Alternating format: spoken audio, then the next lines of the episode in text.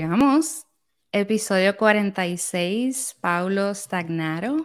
¿Cómo estás? ¿Dónde estás? ¿Qué hora es en dónde estás? Muy bien, gracias. Estoy en casa en Nueva York, donde radico la mayor parte del año y ahorita mismo son las 8 y 20 casi de la noche. Dices que radicas la mayor parte del año. ¿Qué haces cuando no estás en Nueva York? Bueno, eh, viajar bastante, a veces demasiado. Eh, ahora tratando de balancear un poco los viajes de trabajo con los viajes que son por otros motivos, familia, ocio. Y bueno, también escapar el invierno acá en Nueva York, que como los que pasamos por aquí bien sabemos que es un poco, poco tétrico. Así que lo que es diciembre, obviamente la paso con la familia, luego enero y febrero trato de escapar a tierras más cálidas, usualmente a Miami. Mm, Cuando hablas de la familia, ¿a dónde vas a visitar a tu familia? Mis padres y la mayor parte de mi familia, mi hermanita, su bebé, su, su marido y también este, familia, primos, tíos, radican en Boston, eh, cuatro horas al norte de acá, aún más frío. Exacto. sí te conozco, obviamente, por uh, las redes sociales. No sabía que hablabas español. De hecho, le pregunté a varias personas, like, ¿esta persona habla español? Eh, y me dijeron, sí, claro. Así que por eso te contacté. Um, ¿De dónde es tu familia? ¿Naciste en Estados Unidos? Ah, ¿Por qué hablas español? ¿Cómo hablas español? Bueno, sí, mi, mis padres son de Lima, Perú. Eh, radican en Estados Unidos hace más de 40 años. Yo nací acá, en, en Boston, o sea, se cerca las afueras de la ciudad. Y bueno, lo del español en realidad fue esfuerzo de mis padres, ¿no? Porque cuando nos criamos en, en, allá en Boston, sabes, todo es en inglés, la tele, la calle, las revistas, todo, o sea, todos mis compañeros de la, escuela, colegas, todo, todo era en inglés, así que ellos hicieron el esfuerzo de mantener activo no solamente el idioma, pero también la cultura peruana. Y básicamente la, no, no, era como una regla, like a soft rule, una regla bastante, este, pues, eh, como que no, este, no se hablaba mucho de eso, pero básicamente en casa casi siempre se hablaba español con ese propósito, para poder eh, balancear un poco y quizás amortiguar ¿no? el, el, el, hecho de que todo lo demás estaba en inglés. Así que por ahí empieza mi, mis primeros pasos con el idioma y luego ya como que de adulto este, desarrollé un, un, grupo de amigos y colegas que de todas partes de Latinoamérica, este, uh -huh. Puerto Rico, República Dominicana, Cuba, mayormente del Caribe. Por eso es que me, me, se me entiende un acento medio lavado, indescifrable, caribeño, la gente no sabe muy bien de dónde soy. Exactamente. en esas estamos. ¿Tu familia sí conserva el acento peruano? Eh, para empezar, el acento peruano, eh, mayormente en comparación con los acentos más eh, pesados, ¿no? Latinoamérica, como los acentos en el Caribe, Argentina, por decir, el acento peruano es bastante leve. Entonces, eso, obviamente, llevan más de 40 años en, el, en, el, en Estados Unidos y se han topado con gente de todas partes, no tienen un acento muy, muy marcado así limeño. La jerga la conservan, obviamente, y, y, hay cosas que sí salen por ahí por allá, pero no es un acento así tan, tan criollo limeño como lo que era, me imagino, lo que era antes, ¿no? Imagínate, lleva más tiempo aquí que allá. Así que esas cosas se empiezan a, a lavar y amortiguar un poco. Definitivo. Sí, sí. Tenemos muchas uh, amistades músicos en común que los he visto en, en, muchísimas fotos del contenido que publicas. Sí. De igual forma, aquí estuvo en el episodio 9, Lester, que sé que tocan juntos. Claro, claro. Entonces, cuéntame qué proyectos musicales estás trabajando ahora, con quién estás tocando, con quién estás viajando. Dale, eh, para empezar, o sea, sin decir que yo tengo muchos amigos boricuas, ¿no? Este, viví en Puerto Rico un tiempo, en el 2011, y otras veces, pero el 2011 fue como que la temporada más larga de varios meses que viví ahí. Este, entonces, obviamente le tengo un aprecio y un cariño a la gente, a la cultura, a la comida de allá, y conservo aún muchos amigos puertorriqueños, ¿sabes? También muchos colegas, este, no solamente dentro de la música, pero por fuera, y nada, por ahí es que también tenemos cierto vínculo, ¿no? Porque obviamente tú estudiaste música en Puerto Rico y tengo un uh -huh. montón de amigos que pasaron por la Libre, que pasaron por el conservatorio, desde los años, ¿sabes? Noventa y pico para acá, así que sin decir mucho. Este, actualmente yo, o sea, el único, el único artista que, que, yo conservo así como un trabajo fijo es con Ricky Martin, que uh -huh. también obviamente me lleva mucho a Puerto Rico, ¿no? Eh, en cuestiones de todo, trabajo, cultura, condiciones, qué sé yo. Así que eso es otro enlace que tengo con el país. Eh, y bueno, eh, fuera de eso, los últimos 13 años, casi 13 años que, que, radico en Nueva York, he trabajado con un sinnúmero de artistas latinos del mundo del pop. Este, en mis comienzos trabajé mucho con Paquito de Rivera, eh, que es un, un saxofonista cubano muy conocido, que en realidad fue como que el primer artista sí que me dio paso a, ¿sabes? Al mundo de mi carrera musical, por decir, ¿no? Empecé a tocar con Paquito en el 2008, al igual que empecé con otro compañero que se llama Alex Brown, pianista, que éramos los dos integrantes más jóvenes de la banda. Y luego de ahí, en el 2011, me mudo a Nueva York y ahí empiezo a trabajar con diferentes artistas, entre ellos eh, Isaac Delgado, eh, a ver, ¿qué más que sí conocerían? Bueno, obviamente la gente de la escena acá de, de New York, que son muchísimos, ¿no? a través de Pedrito Martínez y Samuel Torres, Mauricio Herrera, empecé a, como que a suplantar a muchos acá en la ciudad, mm. eh, trabajando con Manuel Valera, trabajando con, este, bueno, una temporada con Angelique Kidjo, una cantante africana. Y dentro de todo eso, como que mientras me iba desarrollando como músico, ya en el 2014 es cuando empiezo a trabajar con, con Ricky, que ya son casi 10 años. Así que Exacto. ¿Era un artista con el que soñabas trabajar o fue una oportunidad que se dio en tu carrera? Fíjate, yo, o sea, además de que todo el mundo en Latinoamérica conoce a Ricky Martin, yo, sin, sin, lástima, no conocía mucho la música de él, porque yo no me crié con eso. O sea, no, era un artista pop del cual no, en mi casa, o sea, en realidad lo que más escuchaba de esa, de esa época era salsa. ¿no? De los, de los 90, de esa etapa. Y también mucha, mucha, mucha música brasilera, jazz, pero obviamente mi mamá tenía discos de Ricky, tal como tenía discos de Chayanne, tal como de todo el mundo de esa época. Pero llegando al, al, guiso es que yo me llevo a enterar de la trayectoria de él en español, ¿no? Porque yo lo conozco, como me crié acá, más por la, la, parte del crossover, que es aparte del 2000. Y él ya tenía una cantidad de hits y, o sea, una fama bastante internacional antes de eso. Así que llegando al, al, a trabajar con él es que me entero de la trayectoria y, ¿sabes?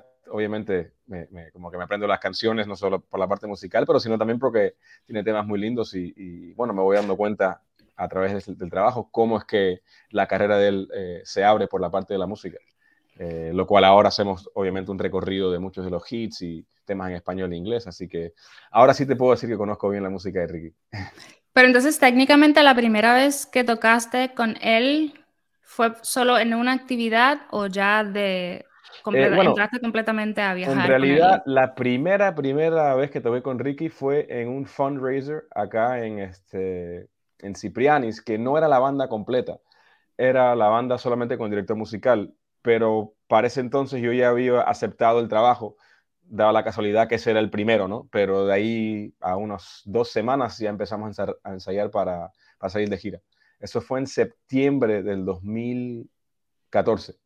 Entonces ahí me llaman en agosto por parte de otro compatriota tuyo, baterista, Tony Escapa, el cual me recomienda el guiso y este, bueno, de ahí eso fue básicamente relámpago, o sea, un par de semanas para aprenderme un montón de temas. Exacto. Y ya, igual que el bajista que entramos juntos, Pablo de la Vela, amigo argentino, eh, que entramos el mismo año y luego de ahí un par de semanas de ensayo arrancamos la gira. Creo que la primera gira que hice con Ricky fue en México, casi seguro sí, sí, en otoño del 2014. ¿Tienes algún plato favorito puertorriqueño, boricua? Que mencionaste que viviste en Puerto mm, Rico. Sí, yo, o sea, en general soy muy amante de la comida del Caribe, que es bastante parecida, ¿no? En realidad, entre Cuba, Puerto Rico y, Dominicana, pero a ver, así algo súper, súper puertorriqueño que me encanta, que no como muy, muy seguido, deberías, te diría que es un mofongo, pero de mariscos y tiene que ser a las afueras de la ciudad, tipo en un pueblito ahí recorriendo por ahí abajo, por donde es el Lester, eso, por, por este, ¿él es de, Lajas? No, no, él es de, él es de por allá al sur, no me acuerdo. Él está en San, Germán, sí. San Germán, verdad, verdad.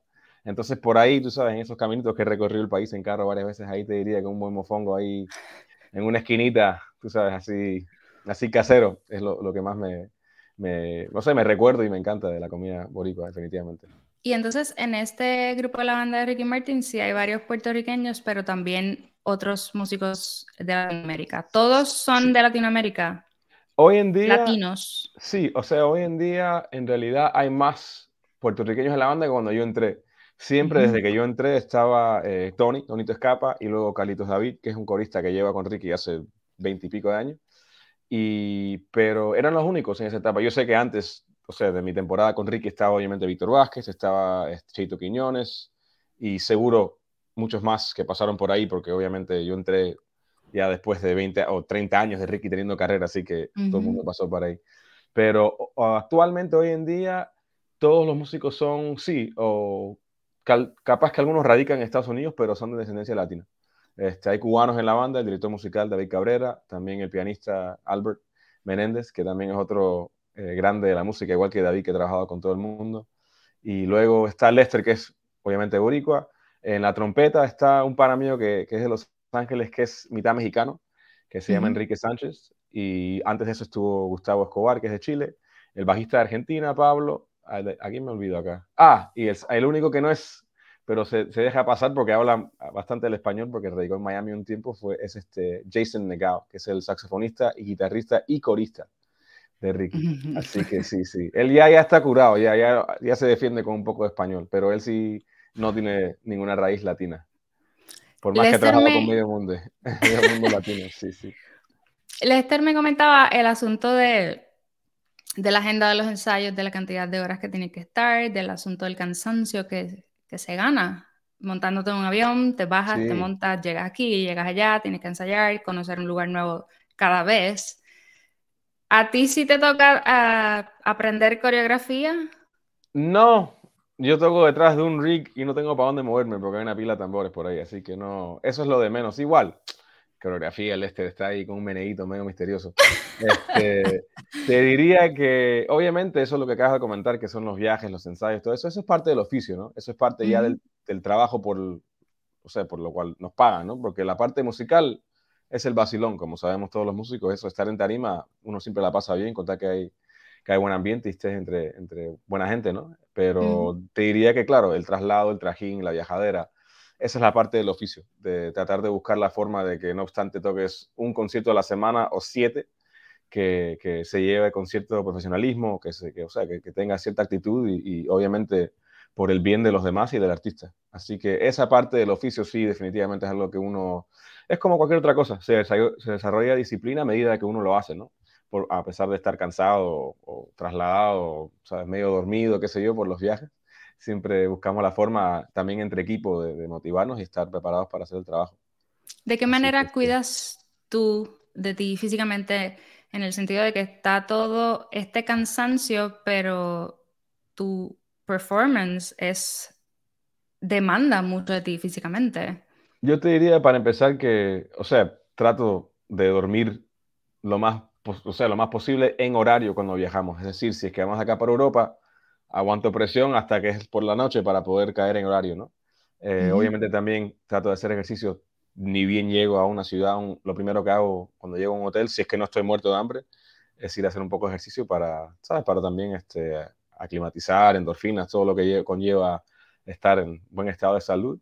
Y obviamente, que es lo más difícil en las giras, es tratar de comer más o menos saludable, que eso también es otro, otro asunto, porque dependiendo de los horarios o de las ciudades o todo eso, se, se, hace un poco complicado.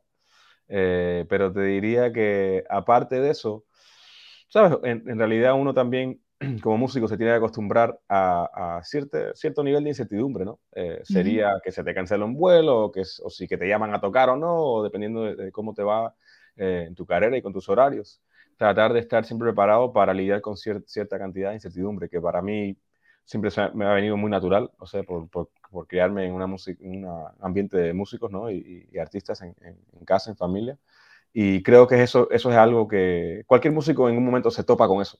Y se va ajustando, va viendo las cosas que le conviene, si es que le gusta viajar tanto por trabajo, si prefieren hacer otra cosa o, tratar de buscar quizás otra, otra forma de, de, de contribuir ingresos para no estar dependiendo de tocar entonces creo que todas esas, esas, cosas obviamente contribuyen también a la, a la, paz mental y la salud emocional de cada uno, ¿no? Porque como bien sabemos los que somos músicos que es una vida bastante dura en, en, muchos, en muchos casos. O sea, hay unos, unas cosas increíbles que vives, experiencias muy lindas, pero también eh, el músico en general eh, lleva, o sea, la vida y la carrera lleva cierta cantidad de incertidumbre a todas horas. Así que eso es algo que uno se va adaptando y, y a su propio paso va viendo cómo, cómo la lleva, ¿no? ¿Y cuál pudieras decir que es la parte más sacrificada dentro del oficio para ti? Eh, Te diría que la viajadera, en realidad. Este, por más que yo, igual, yo, yo intento de, ¿sabes? Mucha gente piensa que eso es lo, lo, más lindo de ser músico. Ah, viajas por todas partes, que esto y lo otro. Sí, pero en realidad, siendo músico, uno viaja y ve el aeropuerto, la cama del hotel, el backstage y la tarima. No es que estás, no es que voy y toco una vez por semana y tengo una semana libre para conocer.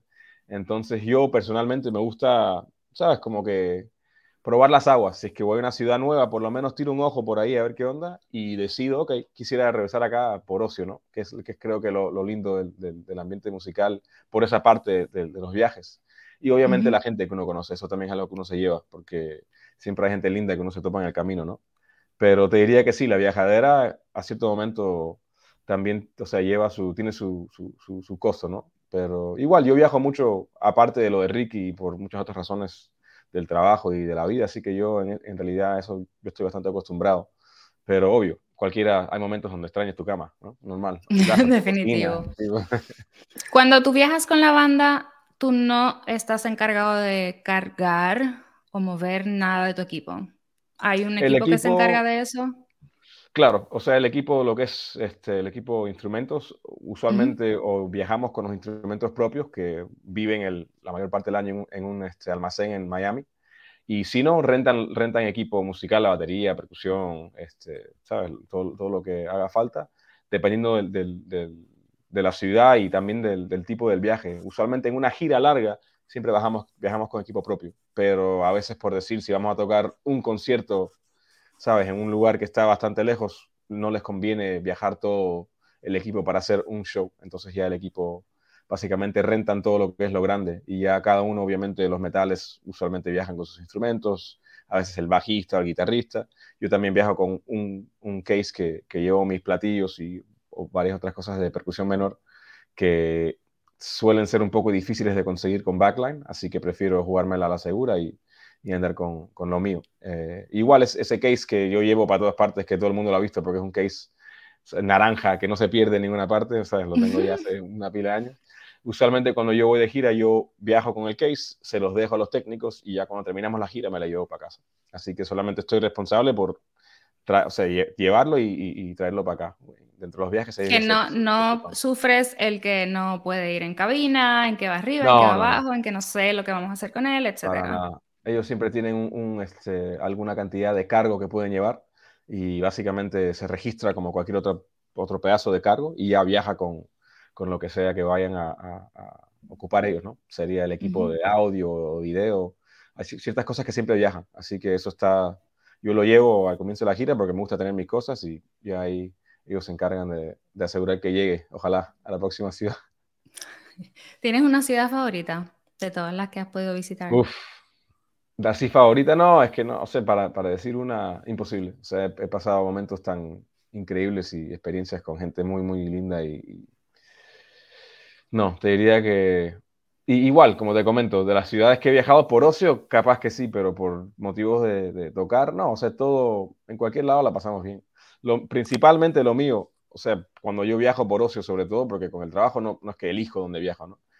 eh, tiene que haber cier cierta cultura gastronómica porque yo, siendo peruano, obviamente me gusta comer, así que hay países el, de los cuales quizás no me vas a encontrar viajando por ocio, si es que no tienen una cultura de comida muy agradable, sin nombrar a ningún país.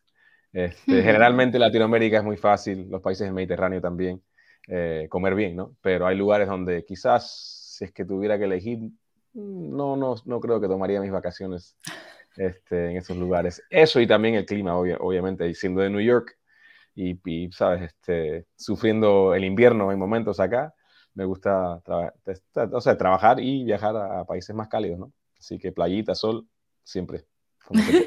Claro. Cuando viviste en Puerto Rico, ¿qué hacías ahí? ¿Cómo llegaste a la isla? Eh, ¿Por qué bueno, te fuiste de la isla? En si realidad. Te gusta la playita y el sol. Eh, bueno, en realidad es, eso fue yo cuando terminé la escuela, Berkeley, en, en, ahí en Boston, la escuela uh -huh. de música, donde también este, compartí con varios amigos tuyos, Calani, Trinidad, o bueno, o, supongo que conocidos, si tocas flauta. Sí, lo conozco. Conoces a Calani, Jeremy Bosch, otro flautista, uh -huh. Marquito, amigo toda la vida, este, Gabo Lugo, muchos más. Eh, después de terminar la escuela ahí, yo me fui casi un año y medio de viaje. eh, tenía muy claro que quería mudarme a Nueva York. En ese entonces tenía 23, 23 años cuando empezó el viaje y sabía que quizás si me mudara, o sea, mudándome a Nueva York de golpe, ya no iba a tener la flexibilidad ni del tiempo ni del dinero de poder viajar de esa forma. En realidad, o sea, fue un viaje por, por motivos musicales, pero no por trabajo. Eh, cuando fui, empecé en Brasil, este, que daba clases en una universidad allá, que también tengo un montón de amigos que, que se graduaron de ahí, que después estudiaron en Berkeley, ahora varios viven acá en Nueva York. Y, o sea, daba clases un, par de días a la semana y ellos me, básicamente me, me daban una, una, este, un cuarto, un aula, donde yo podía estudiar las horas que me da la gana. Así que yo estudiaba de día todo el día, de noche iba a ver tocar grupos musicales que me encantaban por todo Sao Paulo y los dos días que me correspondía enseñar, que era muy poquito en realidad, este, daba las clases a, los alumnos. Eh, luego de ahí, eh, eso, eso, duró varios meses, luego de ahí fui a Cuba. Estuve en Cuba unos 3, 4 meses eh, y en Cuba sí estuve naufragando, es decir, no tenía, yo sé, yo estaba estudiando todo el día, me quedé con los, este, en, la casa de los, de los padres un amigo mío que se llama Yauri Muñiz, que es trompetista, que fue trompetista de muchos grupos este, cubanos, que ahora radica en Boston. Y en ese entonces me quedé viviendo con sus padres un tiempo. Y papá también es músico, que era director musical de la Buenavista Social Club. Conocía a medio mundo, entonces a, eh, través de él como que empecé a conocer a alguna gente de su generación de músicos y, pude estudiar ahí más, o sea, un poco más formalmente con un eh, profesor de batá que se llama Julito Guerra. Y luego, igual, me iba a la calle todos los días a ver música. O sea, estudiaba de día bastante, con bastante disciplina. O sea, ya tenía la fiebre y estando en Cuba era, o sea, aún tenía aún más ganas. Entonces, este, de ahí llego a Puerto Rico ese verano del 2000, eso era eh, capaz que mayo, abril o mayo del 2011. Y ahí viví en Puerto Rico hasta septiembre. Este, en ese entonces me quedé con otro amigo de todos nosotros que es un poquito mayor, eh, o sea, que mi generación, que se llama Aldemar Valentín un bajista que ahora mm. radica en México. Y en ese momento me quedé en su casa en Puerto Nuevo, esos tres meses y medio o cuatro meses. Por cierto, Tony me, me prestó instrumentos para poder estudiar. Volví loco al Demar. Suerte que él también tenía trabajo, así que yo este, coordinaba bien con él cuando no estaba para hacer toda la bulla del mundo. Porque como bien sabemos, la percusión es algo que también este, agobia un poco a los Entonces siempre buscaba la forma más respetuosa, pero no, él siempre fue un vacilón. O sea, el Demar conmigo nos tenemos mucho cariño, hasta ahora conservamos una, amistad muy linda.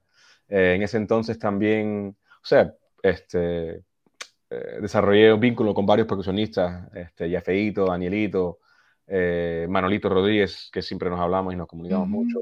Paoli también en ese entonces vivía, no sé si vivía aún full time en la isla, pero en ese momento estaba ahí, me lo encontré varias veces. Pude estudiar con él un tiempo, o sea, no, no estudiar a largo plazo, pero sino una clase por aquí por allá.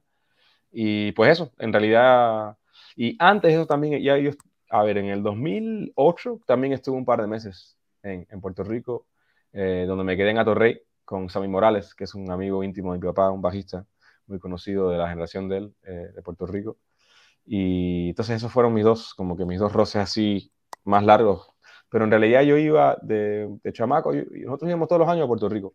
Eh, teníamos tipos tíos de cariño que vivían allá. Mi papá también hacía la, este, todo lo que eran los este, workshops de Berkeley en Puerto Rico, mm. que iniciaron en los años 90, que por ahí pasó medio mundo, tanto Tony. Lo siguen haciendo todavía. Sí, no, mi papá ya hace, mucho, hace muchos años que no, pero la etapa fuerte donde salieron todos, o sea, mi generación y un poco antes de músicos, este, pasaron por ahí, tanto Marquito como Calani, como todo el mundo que por ahí fueron que consiguieron becas y obviamente pudieron desarrollar también su talento antes de, venir acá ya de más adultos, ¿no? Así que a través de eso fue, fue que yo iba muy seguido a Puerto Rico todos los años, un par de semanas, y ahí empecé a desarrollar, ¿sabes? las amistades y, la, y, también el vínculo musical que, que, siempre me atrae, ¿no? A Puerto Rico. Así que sí, muchas Pero fue una cuestión de que tú siempre supiste que tenías que al menos pasar un mes en cada lugar, porque verdaderamente querías adentrarte en la música y estudiar y, vivir sí, en, igual, en el lugar. Yo empecé a tocar bastante, o sea, como oficio, así como carrera seriamente, empecé a tocar bastante tarde, como a los 15 años, en comparación con muchos músicos que, o sea, amigos, prodigios y también que llevan mucho tiempo eh, en, con una formación musical desde, desde, muy jóvenes. Este, entonces, sí, yo creo que en un momento en la universidad como que se me, se, me apeteció eh, poder hacer ese viaje. Igual, la suerte que tengo por parte de mi papá es que por más que no fui músico así de como que de estudiar ni desarrollarme de, joven, siempre vivía en un ambiente musical, me rozaba con mucha gente, muy buena música en la casa, siempre, una, o sea, una, una cultura musical muy diversa se, vivía en mi casa, tanto como por parte de artistas salseros, como el mundo del jazz, como Earth, Wind and Fire, o sea, música de todos los sea, la mejor música que me, que, que me, me acuerdo haber enamorado, o sea, enamorarme de joven, siempre son cosas que hasta hoy en día, o sea, voy y las escucho y las aprecio y digo, wow, qué suerte que tuve ser expuesto a esas cosas de, tan joven, porque uno ni se da cuenta, por más que quizás no, no estudias la música como, como así formalmente, hay muchas cosas que se desarrollan en cuanto al gusto musical sin saber, ¿no? Y estar expuesto a esas cosas a, temprana edad también, por más que no sea de una forma didáctica, también te empiezan a ¿sabes? A dar cierto, cierto panorama musical, ¿no? Y, ciertos gustos y, ¿sabes? Tendencias, ¿no? Que uno ya después va desarrollando ya como, como alumno, o sea, de una parte más analítica, didáctica, eso. Mencionaste que empezaste tarde. ¿De alguna manera ese tarde te afectó? Sí, o sea, en mi caso por lo bien, porque o sea, pude, hasta los 15 años yo hice lo que me dio la gana con mi vida. Viví una niñez muy feliz, muy libre. Mis padres nunca me, como nunca me forzaron. Eh, o sea, obviamente me guiaron como todos, todos padres, ¿no? Pero nunca hubo, a, veces en, la, ¿sabes? En la crianza de algunos músicos hay como que un poco de, de, ¿sabes? Un poco de presión de parte de los padres que puede resultar bien en ciertos casos y en otros casos no. Entonces, por mi parte, tuve la suerte de yo mismo tener la oportunidad de enamorarme de la música y, y enamorarme del, proceso también, ¿no? De, estudiar y de mejorar.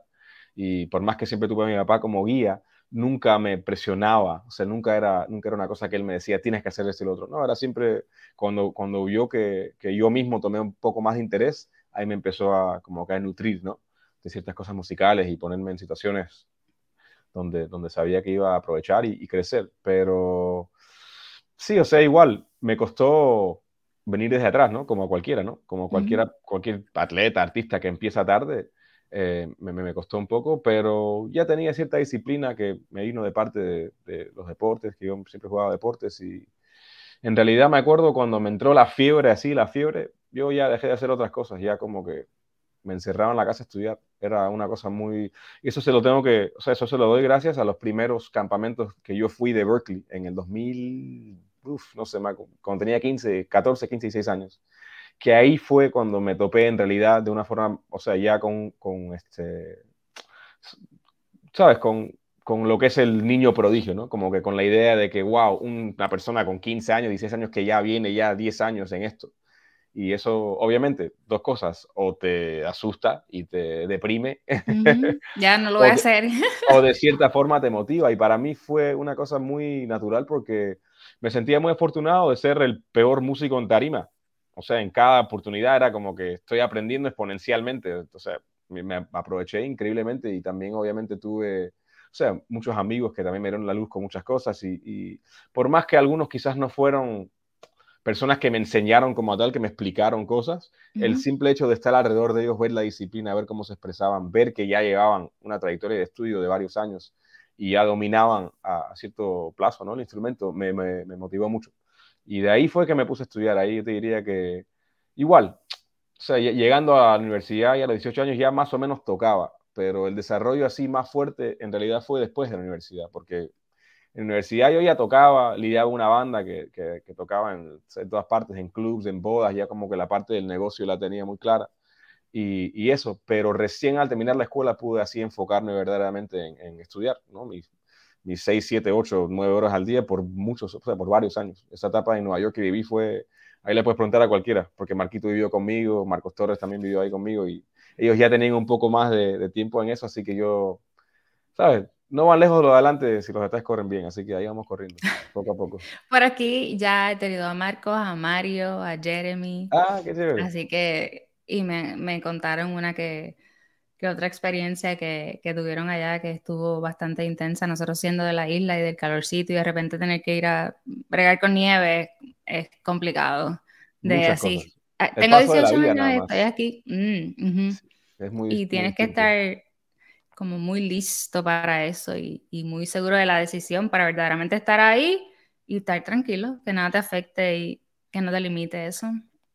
Igual creo que es, o sea, eso es lo que uno se va dando cuenta, ¿no? Llegas a cualquier ciudad con 18 años y estás en una etapa formativa, no solamente en la música, ¿no? Pero también de cuestiones personales, espirituales, emocionales. Así que esta ciudad, New York, es para los valientes. No es por menospreciar a ninguna otra ciudad, ninguna otra parte, pero acá hay que estar loco para quedarse acá. Porque hace frío, es caro, hay una cantidad de competencia, hay un nivel musical increíble y se pasa súper chévere, pero también es duro.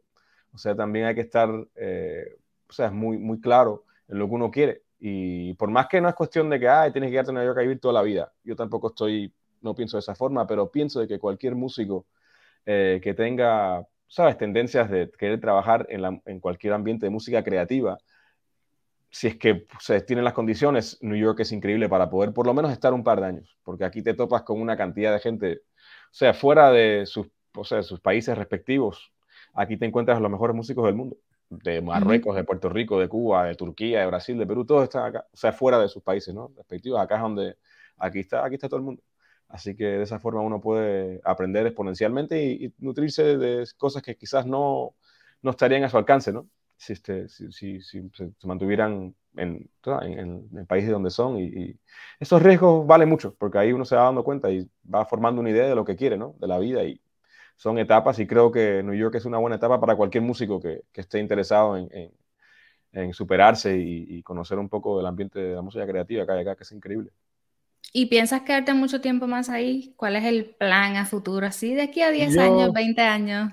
Yo, sí, o sea, si se me dan las circunstancias, yo conservaría un lugar en Nueva York toda la vida. O sea, el apartamento donde vivo ahora, donde tengo el estudio de grabación, que hacemos todo lo de la página web y eso, acá yo, mientras se pueda, yo mantengo, o sea, por más que estuve, estoy acá un mes al año, siempre me, me, encantaría tener un lugar donde caer en New York, definitivamente, porque es una ciudad que, sea, aquí pasa de todo. Aquí uno, hasta hoy en día, que ya llevo 12 años acá, cuando aterrizo, o sea, cuando regreso o cuando vengo manejando, lo que sea, y veo la ciudad, hasta ahora se me paran los pelos. Hasta ahora siento la energía y la, la vibra de esta ciudad. Y creo que es algo, o sea, no es algo que, o sea, que me pasa a mí nada más. Yo creo que con mucha gente, mucha gente siente esa energía, porque la ciudad siempre está, o sea, por cierto lado, angustiada, ¿no? Hay cierto, cierto nivel de angustia en la, en la calle, ¿no? La calle que, que acá es bastante caliente, ¿no? Me refiero no tanto no, no, me refiero a la parte de la calentura de la violencia, sino a la parte de, la motivación y, de, o sea, de la gente buscándosela. Eso, New York es eso. O sea, eh, bueno y malo, ¿no? Porque hay cosas también que ya es un extremo que no es para todo el mundo, pero creo que, creo que sí, sí es una ciudad donde se puede, uno puede aprender mucho y, y avanzar muchísimo, si es que, si es que hay enfoque. Mencionaste tu estudio. ¿Estás ahora mismo en tu estudio? Sí, acá es donde yo grabo todo lo de, lo, lo de, lo Ahora está todo, varios meses que no grabo acá en casa, este, porque tenemos, o sea, un backlog de videos, ¿para qué te cuento? Y también últimamente grabé un par de masterclasses que siempre en, al comienzo del año voy a Miami, al estudio de un amigo este, que se llama Alacrán Studios ahí en, South Beach, así que eso es lo próximo que va a salir en la página, pero sí, aquí en la casa, en, en uno de los dormitorios, que es bastante pequeño, o sea, serán 14 por 14 pies, no es un cuarto enorme, pero acá es donde grabamos todo desde el comiencito este, de la página. Así que por acá ha estado Marquito muchas horas. tienes tu página web, tienes aplicación, eh, tienes camisas, tienes merch, tienes muchas cosas muy sólidas, eh, importantes, famosas. Ah, tienes tu gente, tienes tu comunidad, te encargas de educar, aportas algo de todo lo que has podido aprender y adquirir a través de la vida, la experiencia, la calle, los viajes. ¿Cómo has podido formar eso? Bueno, te diría que, o sea, principalmente eh, yo, en un momento de muchos viajes y mucho trabajo, eh, que por medio hacía clínicas y, hacía masterclasses y workshops, me di cuenta dos cosas. Número uno, que me iba a morir de cansancio, porque sea, cualquiera que es músico sabe lo que es terminar ¿sabes? Tres shows corridos, llegar a una ciudad, ir a dar una clínica a 10 de la mañana, estar en la producción de las dos, próxima ciudad, hacer lo mismo. Así que, por más que intenté y me gusta eso, no es muy factible para la salud propia. Así que en un momento me di cuenta, ambas cosas, ¿no? Me, me puse a pensar cómo o sea, fuera posible tratar de, porque obviamente, o sea, lo lindo de las clínicas y los masterclasses es conocer gente, ¿no? Que te rozas con mucho, gente, mucha gente que quizás es seguidor de tu, trabajo o gente que, que, también está en algún lugar formativo musicalmente y que les puedes aportar algo y ayudarlo de cierta forma. Pero, o sea, en una masterclass, por más que sea de dos horas, si hay 100 alumnos, hay, hay un límite de lo que uno puede compartir, ¿no? Porque no, o sea, es imposible saber las necesidades de cada alumno, o sea, no me da para, para compartir ni la terza parte del conocimiento que, que, o sea, de cualquiera, ¿no? Cualquiera que hace eso sabe. Así que para mí la página en realidad fue un esfuerzo de poder, primeramente, ayudar una mayor cantidad de gente, este, porque ni hablar iba a poder hacerlo del paso que llevaba. Eh, hacerlo bastante accesible y, accesible y económico, que es otra cosa, porque obviamente el, el que puede estudiar al extranjero en una universidad, quizás o sea, lamentablemente no es para todo el mundo, por muchas razones, ¿no? Razones económicas, razones de, o sea, muchas razones de la vida. Así que eso en realidad fue o sea, la motivación para, para crear la, la, comunidad y la página web. Eso, y obviamente que yo, que al comienzo aprendí a tocar viendo VHs de Giovanni, que los tengo hasta hoy en día, que están grises, por tanto, darle para atrás. Oh, my God. Este, o sea, tuve etapas de crecimiento donde me tocó a mí desarrollar o sea, por mi cuenta, ¿no? ¿Cómo estudiar? ¿Qué estudiar? O sea, tú, uno ve a una persona como Giovanni y por más que motiva mucho e inspira de una forma única, al verlo no siempre tienes un plan de acción, porque es como que es como, tú, es como ver un carro y pensar, ah, quiero construir un carro. Sí, pero si no sabes ni los materiales que, que conlleva, ¿cómo vas a construirlo? ¿entiendes? Entonces, como que eso pasa mucho, sobre todo en el, mundo de la percusión, que, es un, que lleva una tradición muy folclórica, ¿no? de, tradición este, oral, que no necesariamente tiene tanto contenido didáctico ni educativo en comparación con un piano, un trombón, un saxofón que tienen 200 años de literatura, de libros, de repertorio, de ejercicios técnicos. Esas cosas no existen para la percusión, porque por más que o sea, que son instrumentos que existen toda la vida, eh, de su forma moderna y en la, parte académica no ha sido desarrollada tanto al nivel de un, de, un instrumento que, o sea, que proviene de una orquesta sinfónica, por decir. Entonces, en realidad, la, la página también la, la, o sea, la creé de cierta parte del egoísmo de Paulo con 15 años queriendo tener el camino y no saber por dónde arrancar. Entonces, siempre que, que, yo me siento a escribir un curso, una lección, pienso en, o sea, mi, mi batalla, ¿no? Mi, mi, lo que me enfrenté yo, ¿no? Pues, a esa, esa, edad que no tenía los conocimientos necesarios y que me costaban cosas y me daba contra la pared y buscaba.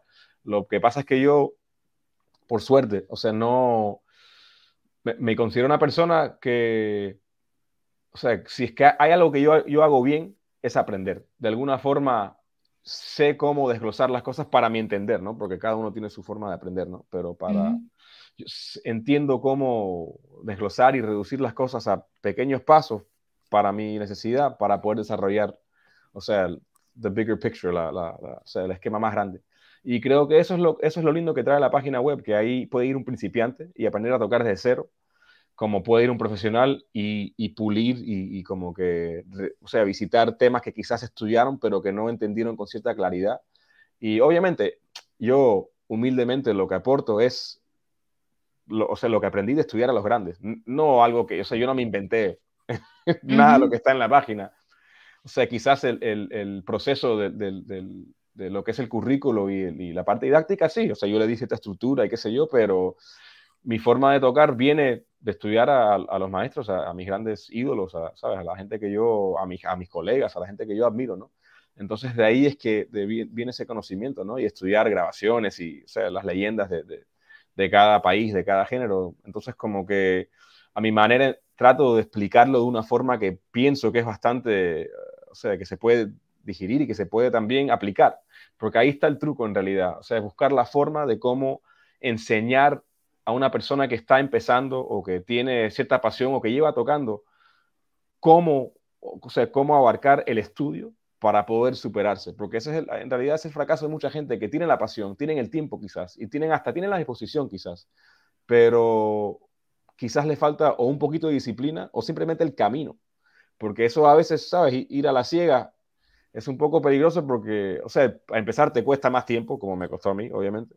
Suerte que yo tenía mucha gente alrededor y yo era muy, este, sea, siempre era, o sea, siempre estaba a pilas, yo buscando, buscándomelas como sea. Entonces, y obviamente tuve la, la guía de, de, varios, ¿no? En, el camino, ¿no? Por más que nunca tuve un maestro así fijo de percusión, mucha gente que me dio la mano en muchas cosas en cuestiones de trabajo y también que me dio la luz con muchas cosas en la percusión, tanto como Pedrito Martínez, Giovanni, las pocas cosas que, por más que nunca tomé una lección con él, verlo tocar y estar cerca con él y verle las manos me ayudó mucho el entendimiento de muchas cosas. Y, y, lo lindo es que uno, cuando se va topando con cierta gente que se convierte en ídolos o amigos que uno admira, uno va viendo la trayectoria de ellos y ahí uno se va enterando de las raíces de todo, porque todo el mundo viene de algún lado.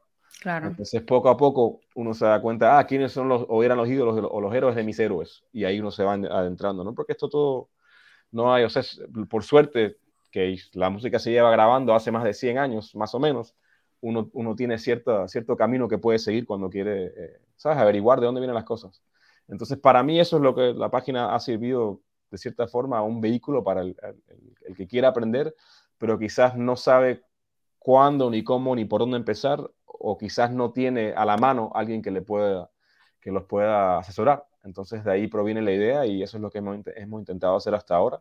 Eh, también con Marquito, que, que con, con, Marquito desarrollamos el, currículo del timbal, con Marcos Torres lo del bongo. Y ahora que la página tiene una buena fundación, de, tenemos más o menos 50 horas de contenido, de video contenido. Ahora recién hemos abierto a, a invitar artistas invitados, o sea, nuestros héroes, la gente que, que, que, eh, o sea, influyeron muchísimo no solamente en, la escena musical y el mundo de la música, pero también en nosotros, ¿no?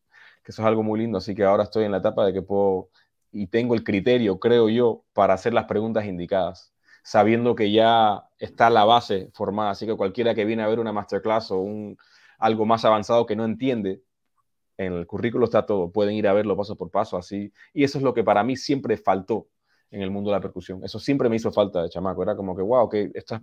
iba a una clínica y me, y me llevaba una inspiración de la patada, pero después no sabía por dónde arrancar. Era como que, ok, pero ¿y ahora? Entonces ahí está más o menos el plan. Ahí, y eso es lo que creo que, que, que ayuda mucho, ¿no? Tener ese, ese esquema y ese, esos pasos para, para, llegar hasta, uno, hasta donde uno quiere. Básicamente, tu historia o cómo te fue a ti mientras ibas creciendo es lo que te ha inspirado y, te ha enfocado a cómo voy a hacer esto, lo voy a hacer de esta manera, esto es lo que va a funcionar, esto es lo que necesité y no tuve disponible, así que me toca a mí. Así es. Desde donde estoy. Eso y la necesidad de la gente y, las ganas de compartir y, sabiendo que venimos de una cultura, o sea, yo, yo, me topé con esto y la gente hoy en día aún se topa con esto. Es mucha gente que no quiere compartir cierta información. Obviamente ya uno con cierto cierta formación y cierto criterio, no me hace falta que me enseñen nada. No es porque no tengo por aprender, simplemente es porque ya al oírlo yo puedo desglosarlo y entenderlo. Y cualquiera que tiene una buena base ya no necesariamente requiere tanto de un maestro, ¿no? Porque uno se, se convierte en su propio maestro, ¿no? Y, y, va viendo sus debilidades y fortaleciendo eso, pero llegar a ese, a ese lugar es quizás el camino más estrecho, ya que uno ya puede entender las cosas por su paso. Ya no, la gente que te cierra la puerta en la cara, o sea, me da igual. ¿Te ha pasado eso? A todo el mundo le ha pasado. Uno hace preguntas y la gente no le quiere explicar y, o sea, eso es una, cosa, una cuestión que cada novato se, se, se, enfrenta con eso. Pero al fin del día, lo que uno toca, hay gente que cree que, ah, yo toqué esto, esto es mío. Mi hermano, la música es del aire. Aquí no hay dueño de eso. Tú puedes pensar y creer lo que tú quieras, chévere. O sea, te respeto. Pero la realidad es que al momento de uno tocar algo, compartir una idea, expresarse de cierta forma, sobre todo si eso queda grabado, o sea, ¿cuál, cuál es el misterio? ¿Qué estás esperando? ¿O quieres que nadie lo escuche nunca para que sea tuyo, si es que eso es la, tu forma de pensar? ¿O es algo que uno ya compartió, ya existe, ya está? Y la gente que, que, le importa y que le encuentra la belleza, ojalá, a, lo que uno hace, eh, es la gente que se va a nutrir de eso. Así que yo soy muy abierto con los pocos conocimientos que tengo porque no, o sea, no entiendo, o sea, ocultar para quién. O sea, yo no soy dueño de nada de esto. Entonces, la cosa es como que, mira, yo aprendí esto, toma. y cada uno va echándole lo suyo y, eso, eso no, para mí nunca, nunca entendí muy bien. O sea, me refiero, por mi parte, entiendo la necesidad quizás de alguna gente por ser así, más que nada, eh, o sea, el modo de pensar quizás de la vieja escuela, de la onda de que, no, pero es que si le enseño a este ese chamaco, me tumba el guiso. Eso es como una inseguridad que viven todos los músicos, pero yo, o sea, a mí no le encuentro la gracia a eso, porque es como que, ¿sabes? Si uno es buena persona y uno se desarrolla como músico, hay culpa a todo el mundo. Y el que más se faje y el que mejor trata a la gente es el que más va a trabajar, punto. O sea, no, ahí no hay misterio. Entonces, como que, y sabiendo, obviamente, yo que me, ¿sabes? Que me he sacrificado años y por horas, yo sé lo que cuesta. Entonces, cuando yo algo, alguien que está, o sea, a mi alrededor, que es mi colega, que, que considero una persona que yo admiro musicalmente, o sea, es como que, ¿cómo, cómo no apreciar eso sabiendo lo que cuesta? ¿Me entiendes? No es que de la noche a la mañana uno, ¿entiendes? Entonces, como que eso es lo que nunca, como que nunca entendí muy bien de la gente, sabiendo lo que cuesta. No es que tú me vas a enseñar algo y mañana voy a venir a tumbarte el guiso, ¿no? o sea, no funciona así. Son años de, de, sacrificio de estudio, así que yo por esa parte trato de, de, como que de sembrar eso en la gente, que, que los conocimientos se son para compartirse, porque igual, de, todos modos, yo, o sea, por más que no me quieras comentar nada, te grabo tocando y me tumbo lo que sea, o sea, no, ¿entiendes? Si esa fuera tu intención. Te doy el crédito igual, porque, o sea, sabiendo que es algo que, que, que proviene de tu lenguaje, de tu forma de expresarte, no le veo lo malo, ¿no? Entonces... Pero de igual forma, no es lo mismo descifrar algo que otra persona hace y no te quiso contar a saber cómo y cuándo aplicarlo. Sí, pero eso es lo lindo, porque, o sea, no por, por ejemplo, si yo aprendo una frase de un músico de Papo Pepín o de Marquiñones, no por aprenderla es que yo la tengo que utilizar de la misma forma. Con tal que yo comprenda el concepto eh, y, quizás la necesidad o, o, la forma de pensar hasta cierto punto en términos musicales de el por qué y dónde y cuál fue la intención o la motivación de lo que hayan tocado, ya yo con eso puedo aplicarlo a mi forma, siendo, si es que quiero lo toco verbatim en la misma situación, nota por nota, con el mismo gusto, con el mismo sentimiento que ellos, porque suena bien y, ya está bien hecho, así que no tiene nada de malo copiarlo, o también buscar una forma, o sea, mía de expresarlo. Y creo que ambas cosas tienen, porque igual, o sea, uno siendo alumno, lo primero que uno hace es copiar Punto. Tanto cualquiera que pone la radio como cualquiera se pone a estudiar una frase, una escala, lo que sea, lo primero que uno hace es copiar. Si es que ya se, o sea, llega a cierta, o sea, un conocimiento más profundo, ya uno empieza a emular, ¿no? Que es como que copiar, pero con un poco más de detalle. Entender muy bien los sonidos, la intención, o sea, el, también el contexto musical. Y luego ya eso se empieza a convertir en algo propio, que es lo que le, llamamos asimilar, ¿no? Que es uno ya ya como que lo asimila de una forma que se siente casi natural.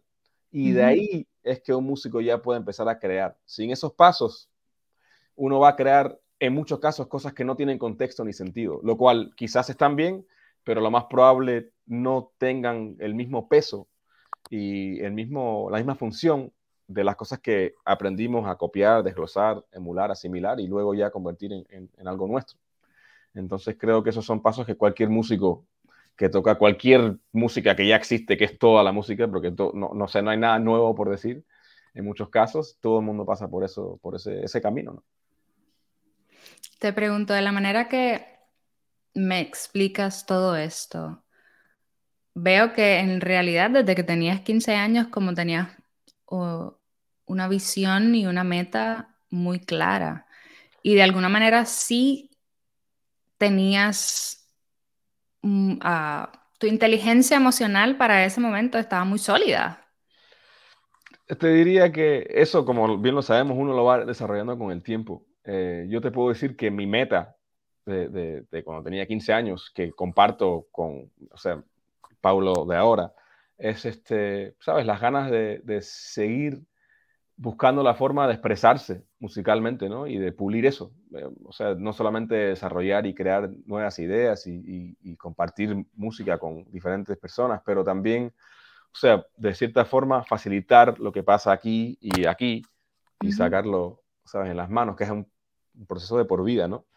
Entonces te diría que esa pasión y esa fiebre que tuve, ¿sabes? De, tocar el tambor por primera vez y, desarrollarme como músico es algo que aún conservo Quizás no tengo tanto tiempo como antes de estudiar, eh, que, es algo normal que pasa en la vida de, todo músico, pero te puedo decir que hoy en día tengo el lujo eh, de, poder trabajar con quien quiero cuando quiero.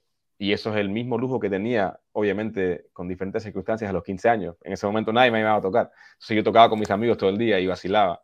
Que lo cual, para mí, o sea, eso, ese es el fin. O sea, el comienzo y el fin debe ser igual. Por medio, obviamente, uno se encuentra con lo que es una carrera, con lo que son las necesidades económicas, con muchas cosas, y te llevan, o sea, a través de la vida y el tiempo, creciendo de cierta forma y, y viviendo cosas muy lindas.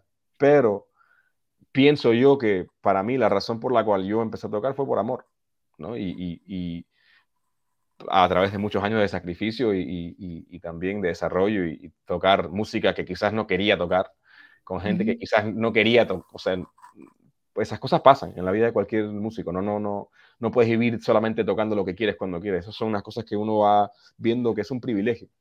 Y hoy en día tengo ese lujo, hoy en día ya yo, yo, o sea, toco hasta de gratis. O sea, si es que me llaman a tocar y es música que quiero tocar con gente que quiero tocar, yo toco de gratis. Y de la misma forma, si me llaman a tocar música que no quiero tocar, con gente que no quiero tocar, por más que pague todo el dinero del mundo, no, o sea, no, no puedo decir que no si es que me da la gana. Eh, justo mañana tocamos a la vuelta de mi casa eh, con Jeremy, con Marquito, con Rubén Rodríguez, con Arturo, que yo daría lo que fuera por tocar con ellos semanalmente.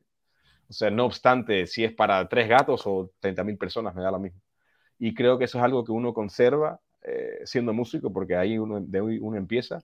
Y en cierta parte es una meta, ¿no? Porque también sabiendo lo complicado que es ganarse la vida como músico y estos pasos que uno lleva y la carrera, el desarrollo, para mí por lo menos eso siempre ha sido la meta. Eso, mi meta siempre ha sido tocar música que quiero con la gente que yo quiero.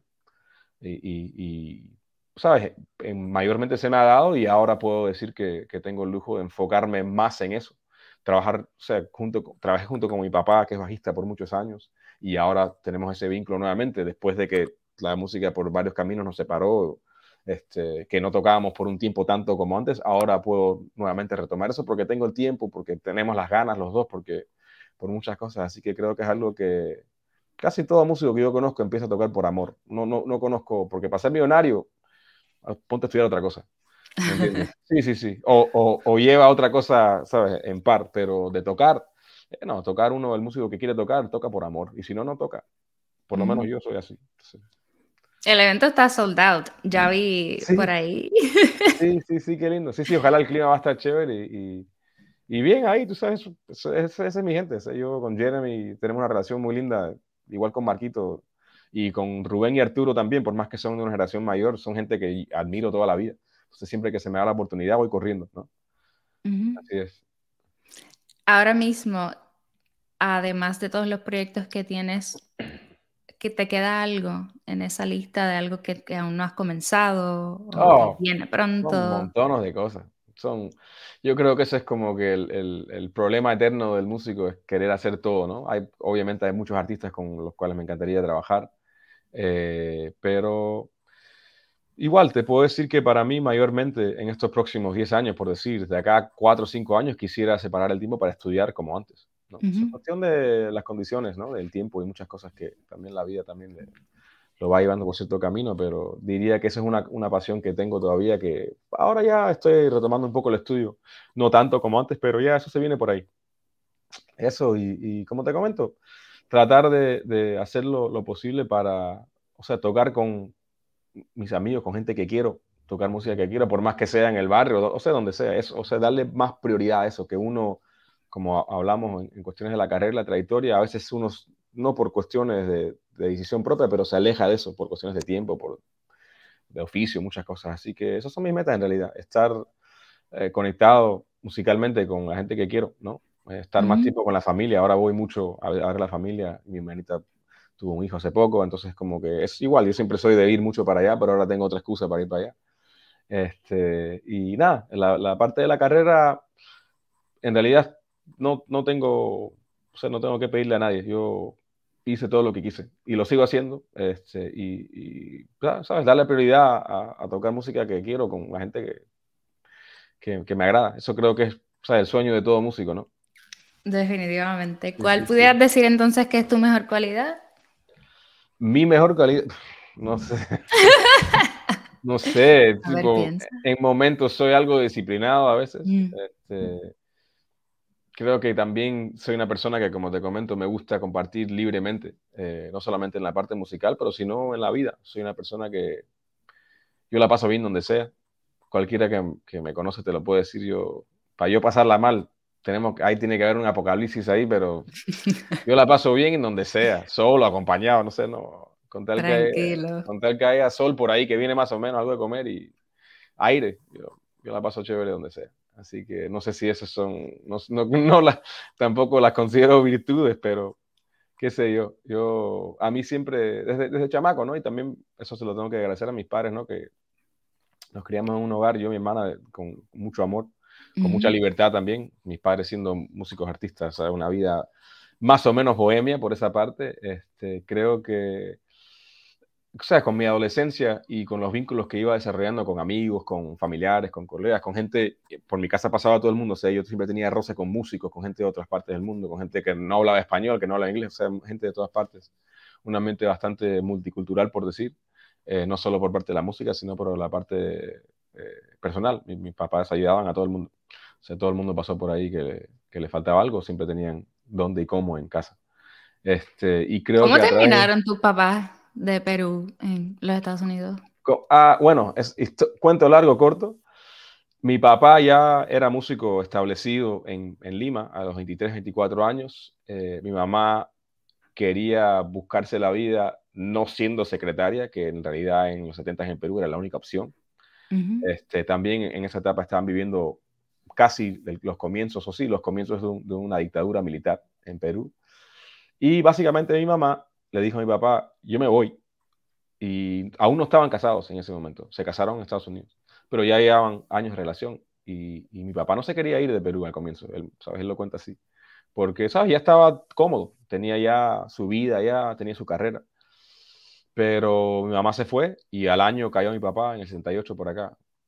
Y bueno, lo demás es historia. O sea, mi papá, ambos tuvieron mucho, o sea, mucha valentía para poder hacer eso, ¿no? Como cualquier inmigrante que, sale de su país a buscarse la vida.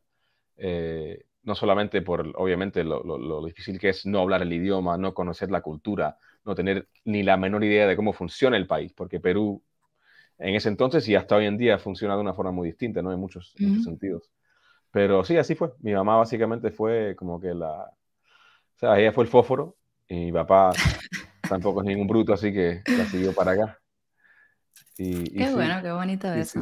y bueno, ¿Ellos visitan o ustedes visitan mucho Perú?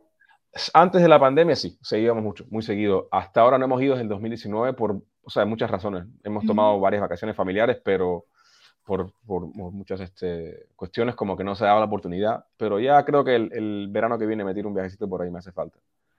Este, y bueno, nada, lo que te comentaba con todo eso de la, de de la crianza y todo eso es que yo o sea, una de las cosas que más importa en esta vida, que siempre me ha importado, y es una cosa que quizás no fui consciente de eso de chamaco, ¿no? Pero me fui, me fui dando cuenta ya de adulto.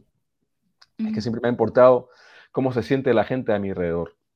Eso es una cosa que siempre me ha afectado de cierta forma, ¿no? Este, como que cuando mis amigos la están pasando mal o cuando hay algún conflicto, problema, como que siempre he tratado de, de o sea, siempre he sido atento a eso, hasta a veces sin querer. Y ya con como adulto ya, con, con un poco más de, de, este, de, voluntad, por decir, eso es algo que, que, siempre me ha importado. O sea, me importa cómo se siente la gente. Si estamos, si salgo a comer con 10 amigos, me importa que todo el mundo esté bien, que se sientan a gusto. Me importa tal, o sea, tal como me importa cómo se sienten los músicos en tarima cuando estamos compartiendo y el público cómo se siente. Es una cosa ahí que, que creo que también a través de la música fui desarrollando, ¿no? Ese, ese aprecio por, lo, por, por, el intercambio humano, ¿no? Por el intercambio emocional, energético que existe, porque la música es eso. O sea, hay cosas que, que la música le hace sentir a la gente que es inexplicable por momentos. O sea, algo... No se puede explicar la razón por la cual yo pongo un disco que tú nunca has escuchado en tu vida y te da, qué sé yo, ganas de bailar o lo que sea. O sea, ese, ese sentimiento que transmite la música es algo increíble. Y creo que el tener la oportunidad y el privilegio de estar en tarima tantas veces, en tantos contextos, desde tocar clubs con cinco personas y, bodas y qué sé yo, hasta tocar con artistas, he, aprendido a valorizar mucho esos, esos intercambios. Y, ya, o sea, ya más de adulto, como que estar más consciente de la energía que, yo traigo, ¿no? Y que comparto. Y también de la energía que recibo porque eso es algo muy importante que también a través de la música nos damos cuenta que si es que la gente, te hablo de la parte del oficio, que está compartiendo tarima contigo, no se siente bien, la música no se va a sentir bien. Y eso es algo que lleva la responsabilidad de cada músico, no solo por la parte profesional, pero sino la parte, o sea, fraternal, ¿no? De lo que es la música, porque tocar solo no es igual, no es igual que tocar con gente que uno admire, respeta y quiere y la pasa bien. Entonces creo que si es que tengo algo bueno, qué sé yo, es que me importa eso, no sé si es algo, pero es algo que, siempre me, como que me Pero definitivamente debe ser algo que te distingue porque pasa mucho, o yo me he enfrentado mucho acá en Estados Unidos, que la gente no está conectada emocionalmente a lo que está pasando alrededor, a lo que tienen de frente. Entonces, sí es muy especial, pudiera decir, que tú estés en conexión contigo mismo para saber lo que estás irradiando y que tengas en cuenta lo que está pasando a tu alrededor. Sí, creo que, igual es algo... Y, y, le des atención a eso. Es algo cultural en parte también, ¿no? O sea, el el mundo anglo estadounidense es un poco, no en todas partes, ¿no? Hay, lugares donde la gente, por, por, sea, por naturaleza, es muy amable. Yo creo que eso es cuestión de hogar, en realidad. O sea, obviamente, el paso de la vida que uno vive en una ciudad grande e intensa, eso, o sea, conmueve y no de forma positiva a cualquiera. Y como que te, quizás te, o sea, te baja la sensitividad un poco porque ves tantas cosas y tantas cosas pasando, pero creo que es algo que se cultiva empezando con el hogar. Yo creo que hay gente que, que si se cría con cariño y, y, cierta, qué sé yo, o sea, no, sé si es, no necesariamente conocimiento, pero, no sé, estar alerta, como que, que, te importe, que te importe lo que siente la gente, que te importa cómo hace sentir la gente, que te importe cuando miras a alguien, o cuando abrazas a alguien, o cuando le das la mano a alguien, o cuando le das, qué sé yo, cuando halagas a alguien, o cuando le cuentas a alguien, o sea, alguna crítica de una manera constructiva, o sea, importar la parte del tacto del ser humano, porque es como que es la, o sea, hablando o tocando música en, nuestra, en, nuestra, este, en nuestro caso también es una de las formas más efectivas de comunicar este, lo que uno siente y lo que piensa en momentos. Así que creo que es algo que uno, y todo, o sea, yo también he fracasado mil veces, ¿no? He metido la pata muchas veces, ¿no? Pero, pero me refiero que estar por lo menos al tanto de eso es algo que creo que a nivel personal te ayuda a desarrollar y apreciar muchas cosas en la vida y también en la música, porque, o sea, yo, y esto, o sea, ahorita estuve en Suiza con un pianista cubano muy renombrado, se llama Gonzalo Rubalcaba, que estábamos tocando con mi papá y con otro amigo Ronnie Barreto y con varios músicos estelares de, de, todas partes. Y él dio una, una clínica y, y, dijo algo que, o sea, conmigo retumbó fuertísimo porque básicamente es algo que yo llevo pensando y, y estoy de acuerdo con, con, ese sentir, ¿no? Que él, él dijo que para él personalmente es imposible ser gran músico sin ser gran persona. Y, yo estoy de acuerdo 100%. O sea, yo no, no creo que es posible. Yo creo que si uno es una persona sin, que no tiene sentimientos puros, uno puede estudiar 20 horas al día y, y, todo lo que tú quieras, pero a la hora de la hora, lo que uno está tocando, o sea, uno toca como uno es. Es decir, si tú tratas de, de, de emitir otra cosa que no eres tú, eso es una farsa. Entonces, por esa parte, pienso yo que para realmente ser gran músico, eh, o sea, ser gran persona es clave. O sea, no hay, no hay forma y, y, la música te va a humillar, o sea, de alguna forma u otra. Uno, mientras más estudia, mientras más amplía la visión y lo que uno conoce, se da cuenta de lo poco que uno sabe. Y si no se da cuenta es porque está ciego. Y para mm. eso no seas músico, ponte a estudiar otra cosa, porque no, en la música no, o sea, esa, esa idea de que todo el conocimiento, que todo el conocimiento, chicho, o sea, estás loco. No hay cómo. O sea, no hay quién, ni dónde, ni cuándo, ni cómo. No existe la capacidad. Por más que el cerebro o sea, humano tiene la capacidad de aprender casi sin fondo, eh, o sea, siempre van a haber cosas que uno no conoce y no sabe. Y eso, eso, eso es lindo porque eso es lo que uno aprecia, ¿no? Como que exponerse a cosas nuevas y, y, y eso también creo que si uno lo recibe de la forma indicada, también lo ayuda a desarrollarse como, como persona, como, como acabo de comentar. Así que en eso estoy, creo que está claro. Y la mayoría de los músicos, de los grandes músicos, de la gente que yo conozco, ¿sabes? gente que yo admiro, son gente que también no solamente son músicos de calidad, pero sino seres humanos de, de calidad. Así que eso me parece importante. Si fueras a completar la frase, no basta con, ¿qué dirías? Bueno, si hablamos de la música, te diría que no basta con tocar, o sea, tocar es la mínima parte de lo que es la música. Eh, no basta con tocar. Eh, para sobrevivir como músico, para tener carrera, para emitir, para poder comunicar, para poder disfrutar de la gente y que la gente disfrute de uno y, del arte que, uno desarrolla, desarrolla, creo que no basta con tocar. Creo que es una cosa que va un poco más allá, que uno tiene que buscar cierta conexión, si lo quieres este, nombrar espiritualidad o cierta inteligencia emocional, lo que mucha gente lo llama como quiera. Eh, creo que para tener una carrera, para tener, para, para, o sea, para sobrevivir como músico y quizás hasta triunfar como músico, dirían algunos, creo que no basta, no basta con tocar. Boom, me encanta. Me encantó. bueno, ya vamos hablando de eso, así que. Estoy aquí como que, oh, wow, eh, inspirada. Ah. Y, muchas de las cosas que dices también ah, se pueden aplicar a todos los oficios a la hora de la verdad. Si estás compartiendo, si estás en, comunicación, si estás en comunidad, eh, siempre vas a tener por quién preocuparte y por quién poder crear el, mejor momento y la mejor experiencia. Total. Así que goza la persona, gozas tú y, vive feliz de la vida, en paz. Sí, sí, sí. Y lo bueno, o sea, obviamente lo lindo de la música es que a veces es una forma muy, por decir, primitiva en ciertos sentidos de comunicar cosas que quizás no sabes comunicar con palabras o que quizás no sabes expresar. En mi caso me pasa mucho, o sea, yo hay cosas que yo quizás no sé poner en palabras o expresar de cierta forma, sobre todo en el español, que obviamente lo llevo como segundo idioma, así que me disculpas acá los disparates. Eh, no he escuchado ninguno hasta el momento.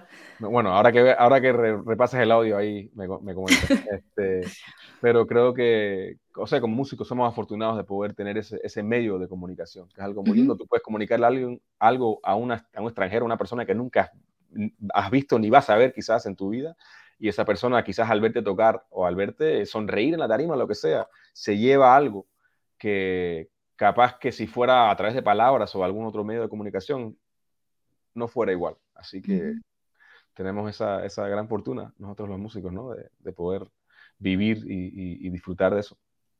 Hay que, hay que ser agradecidos por eso, siempre.